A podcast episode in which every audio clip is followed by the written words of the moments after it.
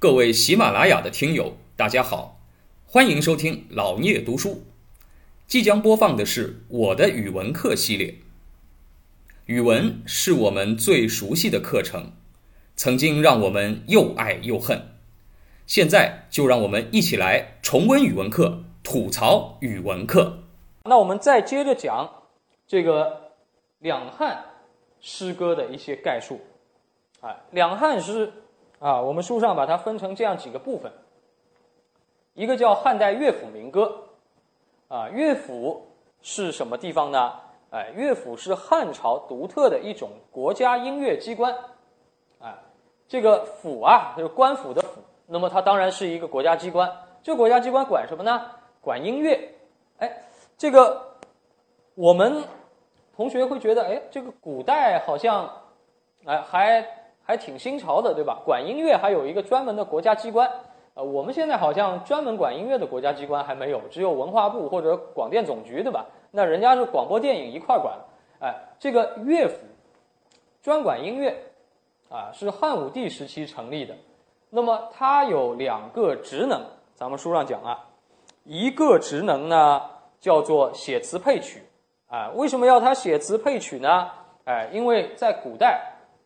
这个相对来说娱乐活动比较少啊。你说这个。啊，贵族也好，皇帝也好，啊，你说这个这个平时啊，请客吃饭，啊，下了班以后要娱乐，那有什么东西可以娱乐呢？这个看不了电影，也没电视，啊，也没那么多丰富的这个体育比赛，这些东西都没有。那只有一样东西，就是音乐，啊，音乐的演奏和舞蹈的表演，对吧？这个是可以现场观摩的。哎，那么，所以呢，哎，音乐在古代是一个很重要的东西，它是一种礼仪生活。啊，在宫廷当中或者贵族的生活当中啊，礼和乐是不分的，啊，这个礼是一种礼仪制度，啊，乐呢，哎，是他日常生活。啊，特别是在那个饮宴享乐当中啊，必须要有的一东西，不然你想，一帮人干巴巴的坐在那儿吃饭，呃，古代吃饭还不是后来那么热闹啊，这个。春秋战国到两汉时期，呃，这个咱们中国人吃饭的做法就跟现在日本人差不多，席地而坐，对吧？坐在地上盘腿坐着，然后呢还是分餐制，一人一个小桌子，一个几案，啊，这个菜呢每个人分着吃，啊，不像后来有圆台面，对吧？大家坐在圆桌前面那还热闹。古代这个大家看那种古装片就知道，啊，都是分着坐，坐的还挺远。啊，那你说真的，如果这个贵族吃饭的时候啊，没有一些啊这个音乐伴奏、娱乐、舞蹈这些东西的话，那你说一帮人干巴巴的坐在一个大厅里面吃饭，啊，这也挺尴尬的，是吧？哎，那么所以呢，哎，这是一种重要的哎礼仪行为。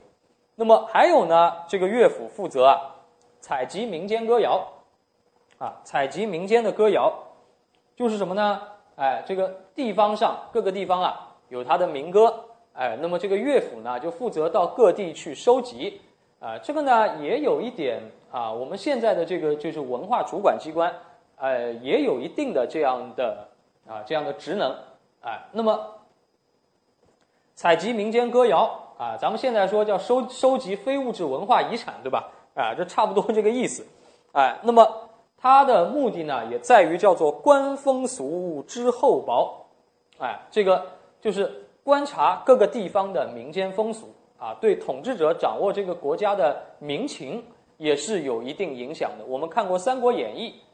啊，这个我们讲文学啊，看过《三国演义》的同学，你会知道，这个汉朝时候特别重视什么？特别重视这个各个地方流传些什么民谣，啊，就是民谣当中往往会体现什么？就是人民群众的一个想法。就人民群众如果对这个政府不满意啊。它会体现在那个民间的那个民歌当中啊，哎，这个我们读过《诗经》，哎，就知道对吧？《诗经》当中也有，就是对于社会的不良现象，它会有批判。哎，这个统治者呢，就从这个民歌当中可以知道各地的风俗啊，特别是各地的民情动态啊，所以这是很重要的一个东西啊。那么乐府啊是这样的一个职能，那么。汉代的乐府民歌呢，它是《诗经》的国风之后，我国民歌的又一个新高峰。啊，《诗经》的国风就是民歌，啊，十五国风就是各个地方的民歌。那么汉代的民歌呢？哎，跟《诗经》相比啊，它也不遑多让啊。那么汉代的乐府民歌啊，它基本上包含哪些方面啊？我们来看一下啊。一方面呢，它有这样的一个特点，就是它跟《诗经》是有传承关系的。《诗经》当中啊，特别是国风，讲究现实主义。所以呢，汉代乐府民歌也有强烈的现实主义的传统，啊，一般它是产生于劳动人民的群体，啊，这个劳动人民叫感于哀乐，原事而发，啊，有感于某件事情、某种情感，然后呢，因为某啊，因为某一个事件而做了这样的一首歌，哎，那么有丰富的社会内容，啊，那么一方面它能够反映。劳动人民的痛苦，能够揭露这个统治者的奢侈横暴，哎，那么这一方面呢，啊，是民歌的一个总体的特征，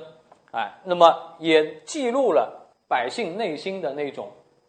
不满的情绪、不平的情绪，啊，宣泄在这个民歌当中，啊，那么这里的民歌当中呢，有一些，比如说。啊，父病行啊，十五从军征啊，呃，莫上桑啊，这样的一些民歌当中啊，多少都有所流露啊。那么还有呢，哎，多角度的反映婚恋的问题啊。这个时候呢，文学当中的那个永恒的主题叫爱情啊，这个《诗经》当中也有，对吧？到了汉代的乐府民歌当中，哎，老百姓的生活当中，爱情也是一件很重要的事情啊。当然，这个爱情呢。不光包括情感本身，也包括爱情的社会意义，啊，就是婚恋，啊，因为我们都知道婚姻这个事情不仅是爱情，还包括什么？哎，还包括嗯，侧面反映了这个社会的价值取向，哎，比如说婚姻是要讲究门当户对啊，哎，还是讲究一夫一妻、一夫多妻啊，还是讲究这个呃这个财产经济啊，呃，还是讲究。啊，这个政治地位或者宗教信仰的异同啊，哎，这个婚姻它是一个包罗万象的东西，所以呢，它也体现在了汉代的这个乐府民歌当中啊，比如说《上耶》啊，《孔雀东南飞》啊这样的一些作品。那么还有呢啊，就是反映在这个动乱的时代啊，下层的文人啊，因为这个创造民歌的虽然绝大多数是劳动人民，但是将这个民歌。整理成文字，啊，广大劳动人民在当时很多是不识字的，将它整理成文字，记录在啊这个书本上的是这个所谓下层的文人，啊，上层的文人当然是贵族啊，不不屑于去呃跟着老百姓一块唱民歌啊，但是下层的文人，啊，也是和普通百姓生活在一起的，那么这些下层的文人也会将自己对于这个乱世的啊那种情感。写到这个民歌当中去啊，所以呢，它也体现了这个下层文人的啊各种情感。那么，乐府民歌啊，它的艺术特点，一方面呢，它有生动的故事性，哎，比起《诗经》的那个哎四字一句的短篇的，而且是重复回环的，它的信息量要大，《诗经》的信息量是不大的。哎，《诗经》，因为你看啊，你比如说你去看这个呃《蒹葭》也好啊，这个我们后面要讲到的《蜀离》也好，哎，这样的一些诗歌呢，它是大段大段的内容是在反复。啊，就像一首歌里面歌词呢，实际上没有几句，只是第一段、第二段、第三段就把同样的歌词反复唱几遍，就改几个字，所以它信息量不大。汉代的乐府民歌呢，信息量大得多啊，它的篇幅往往更长，而且呢，重复率不高。啊，就有一句算一句，讲的是完整的故事，所以呢，它的叙事性更强，啊，故事更完整，情节也更加生动。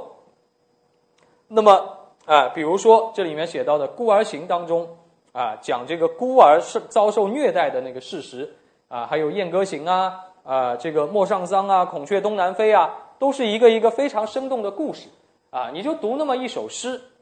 哎，他就会告诉你当时这个社会上发生的一件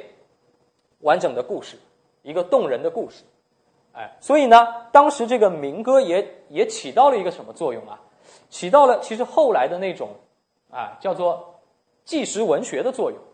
啊，因为那个时候没有什么哎，没有我们今天的这个报纸、传媒，更没有互联网啊。我们现在写一段新闻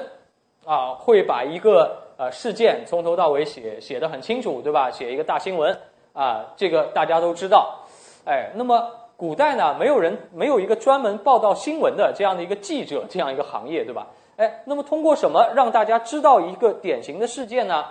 用这个诗歌啊，特别是民歌，就是在老百姓。当中能够传唱，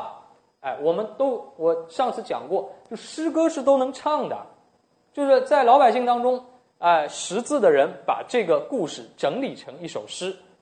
然后谱上曲，然后呢，不识字的老百姓呢，就可以用传唱的方式，把这个哎，把这个乐府诗啊，能够一个人传一个人，一个人传一个人，就把这个故事啊传遍天下。哎，你像孔雀东南飞的那个故事。啊，刘兰芝和焦啊和这个焦仲卿，啊，他们两夫妻的事情，本来是一个小地方的啊一对夫妻的小事情，本来也没几个人知道，就他们村里几个人知道。但是呢，把它变成了这个诗歌以后，哎，全国各地传唱，哎，就变成人人都知道了。啊，这也起到了一种传播学上的作用。啊，那么还有呢，就是塑造了一系列的栩栩如生的人物的形象。描绘的非常的丰满，哎，你比如说啊，这个《陌上桑》当中的罗浮啊，哎，这样的一些形象，哎，写的很鲜明，把他的性格特征啊体现在他的语言当中啊，用这个诗歌把它表达出来啊，塑造人物上，哎，比过去的文学又上了一个台阶啊。那么还有呢，哎，就是灵活自由的句式，哎，以及朴实凝练的语言。汉代的乐府诗基本上没有什么非常难懂的啊，这个我们后面学习课文的时候就会发现，哎，乐府诗看着很简单，朗朗上口啊，那么它语言很朴实，句式很灵活啊，有这个四言的、杂言的，但是基本上呢，哎，发展出了一种五言的啊。我们看《诗经》当中主要是四言的比较多啊，这个。楚辞当中呢，啊，这个杂言的比较多，就是啊，这个句式不是很完啊，不是很整齐的。而汉代乐府诗呢，发展出了五言诗，啊，那么五言诗歌呢，是从汉代乐府诗当中开始，啊，对于后来的这个文人五言诗影响很大啊。你比如说唐诗，我们现在说到唐诗，我们从小背的是几言诗啊？啊，都是五言诗，对吧？啊，这个“离离原上草”，啊，“春眠不觉晓”，啊，这个“举头望明月”，对吧？都是五言诗，哎，那么这个是对五言诗的这种体力的一种开创。感谢您的聆听。如果您有任何问题想与主播交流，请在评论区留言。欢迎订阅本专辑，期待下集再见。